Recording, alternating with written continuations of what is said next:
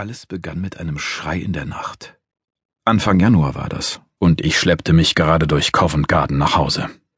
Es war nicht mehr tiefste Nacht und noch nicht Morgen. Die heimlichen Stunden vor dem Morgengrauen waren angebrochen, in denen schwere Nöter sich aus stockdunklen Schlafzimmern schleichen und Diebe sich wieder in den Elendsquartieren von St. Giles verkriechen. Eine Uhrzeit, zu der gute, achtbare Menschen in ihren verrammelten Häusern tief und fest schlafen. Ungezählte Stunden zuvor war ich ausgegangen, um mir einen Krug Punsch und ein Kartenspiel zu gönnen. Ich gewann drei Genien, das musste gebührend gefeiert werden. Ich lud eine bunte Truppe neuer Freunde auf ein spätes Nachtmahl ein und auf ordentliche Menge Punsch. Die Nacht nahm ihren Lauf. Ich gab die drei Genien aus und mehr. Irgendwann verlor ich einen Schuh, die ersten Händler zogen ihre Karren auf den Marktplatz, halb in sich gekrümmt gegen die Kälte. Auf der Suche nach ihren zugewiesenen Plätzen schwenkten sie ihre Laternen durch die Dunkelheit. Ich grüßte den einen oder anderen im Vorbeigehen, hielt mich jedoch nicht länger auf. Das Wetter war wieder einmal abscheulich, und die Luft so feucht, dass sich ein kalter Film auf meiner Haut niederschlug. Nun ja, zumindest regnete es nicht. Wenn man bedachte, dass ich einen Schuh und meinen Gewinn des Abends verloren hatte, war ich erstaunlich guter Laune. Ich holte meine silberne Taschenuhr hervor und hielt sie ins Mondlicht. Fast fünf Uhr. Kitty würde inzwischen wenigstens halb wach sein, sie stand gern früh auf. Wir folgten so unterschiedlichen Tagesabläufen, dass man sich fragen konnte, wie wir uns je begegnet waren. Ich stellte mir vor, wie sie gerade ihre wilden kupferroten Locken mit Nadeln bändigte. Vielleicht würde ich sie wieder entbändigen, die Nadeln herausziehen und ihr das Haar über die Schultern fallen lassen. Vielleicht würde sie mich aber auch anschreien, weil ich wieder einmal die ganze Nacht lang weggeblieben war. Ja, nun, da ich so darüber nachdachte, war das wohl eher anzunehmen. Kitty hatte ein fürchterliches Temperament. Wenn dereinst die Sanftmütigen das Erdreich besitzen, wird sie wahrscheinlich leer ausgehen. Wir hatten uns im vergangenen Herbst kennengelernt, als ich wegen meiner Schulden im Marshalsea-Gefängnis gelandet war. Seit drei Monaten lebten wir nun unter einem Dach. Einige unserer Nachbarn fanden das skandalös, die meisten jedoch verschwendeten keinen Gedanken daran, nicht in diesem anrüchigen Viertel. Während meiner ersten Wochen hier hatte ich mich von einer Krankheit an Körper und Geist erholen müssen, die mich sehr erschöpft hatte. Man hatte mich im Gefängnis gefoltert, geschlagen und verraten. Ich war Zeuge eines Mordes geworden und beinahe selbst ums Leben gekommen. Vor allem der Verrat nagte an mir wie eine Entzündung, die nicht ausheilen will.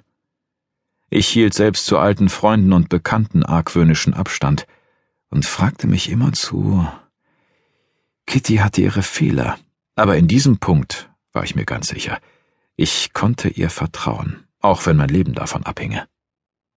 Langsam kam ich wieder zu Kräften. Ich las und arbeitete still an meinem Schreibtisch, schlenderte tagsüber durch die Stadt und verbrachte die Abende und Nächte mit Kitty. Ich war zufrieden. Eine Zeit lang.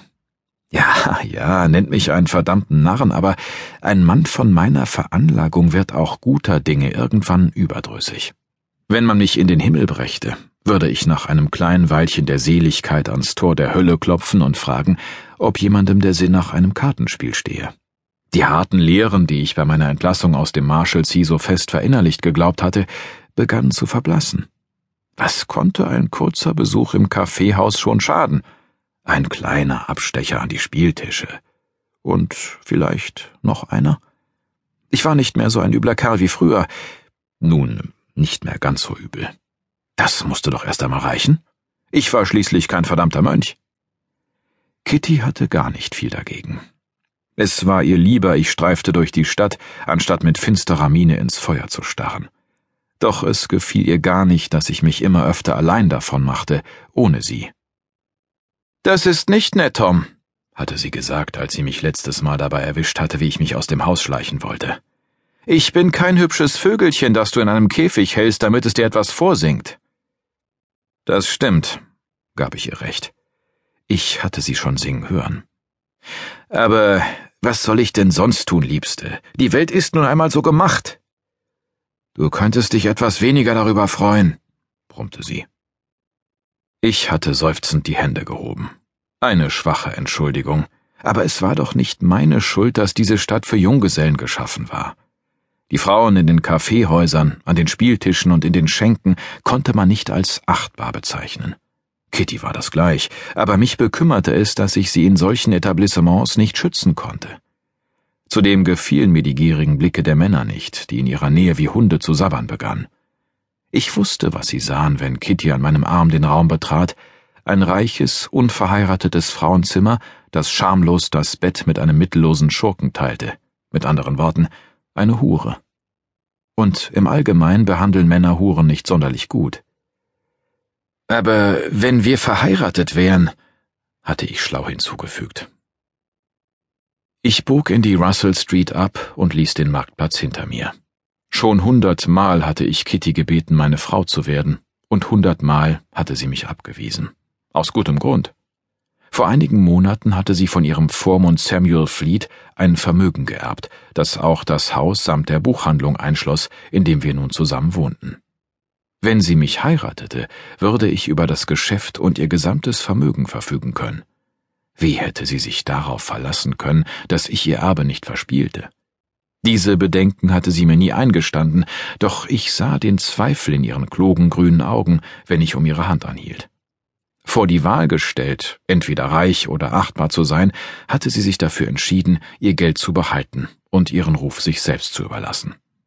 Das konnte ich ihr nicht verdenken. Ich hätte mich gewiss auch nicht geheiratet.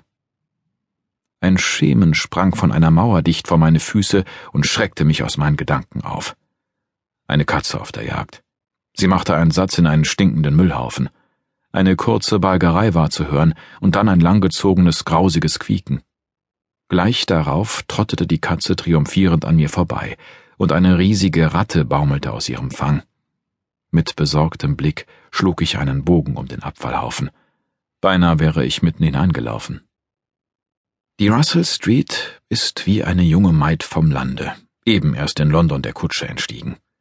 Sie beginnt mit den besten Absichten. Elegante Kaffeehäuser, hübsche Wohnhäuser. Ein Stückchen weiter mutet sie pragmatischer, aber profitabler an. Hier eine Apotheke, dort ein Krämer. Dann verkommt sie zusehends. Eine schmuddelige Schnapskneipe, eine Spielhalle, ein Bordell mit kaputten Fenstern und verrottendem Dach. Und gegenüber dem Bordell eine Buchhandlung mit Druckerei, die schmutzige und aufrührerische Schriften unter der Ladentheke verkauft. Über der Tür hängt ein Schild, eine Pistole in einem anzüglichen Winkel, und darunter steht Inhaber S. Fleet. Doch S. Fleet war nicht länger der Inhaber, er war tot. Ob er wohl in der Hölle schmorte oder im Himmel für Aufruhr sorgte? Das Geschäft namens Cocked Pistol gehörte jetzt Kitty Sparks. Das Haus steht ein wenig von der Straße zurückversetzt, als wollte es sich beim ersten Anzeichen von Ärger davonmachen. Es ist schmaler als die Häuser zu beiden Seiten, was den Eindruck erweckt, es werde langsam von seinen Nachbarn zu Tode gequetscht. Vor der dunkelgrünen Tür hielt ich kurz inne und wappnete mich für Kittys Zorn. Der konnte wahrlich furchterregend sein und dabei durchaus erregend für uns beide. Mit gerötetem Gesicht und bebender Brust stand sie dann vor mir, die Fäuste in ihr Nachtgewand gekrallt. Sie schalt mich einen selbstsüchtigen Hund, einen Schurken, einen unzuverlässigen Hurensohn. Irgendwann verebbten dann die Fragen und Vorwürfe. Sie packte mich oder ich packte sie, und wir hasteten die Treppe hinauf. Sie hatte eine einmalig betörende Art, die Finger unter mein Hosenband zu schieben, mich ins Bett zu ziehen und mir dabei tief in die Augen zu schauen. Eine Kleinigkeit eigentlich, aber bei Gott, die war all das Gekeife wert. Ein Dieb! Ein erstickter Schrei ganz in der Nähe. Ich fuhr zusammen und spähte die dunkle Straße hinauf und hinunter. Da war niemand. Allerdings konnte ich kaum etwas sehen. Die Straße wurde ganz still, als hielte sie den Atem an. Mir sträubten sich die Härchen im Nacken. Verbarg sich da jemand in den Schatten?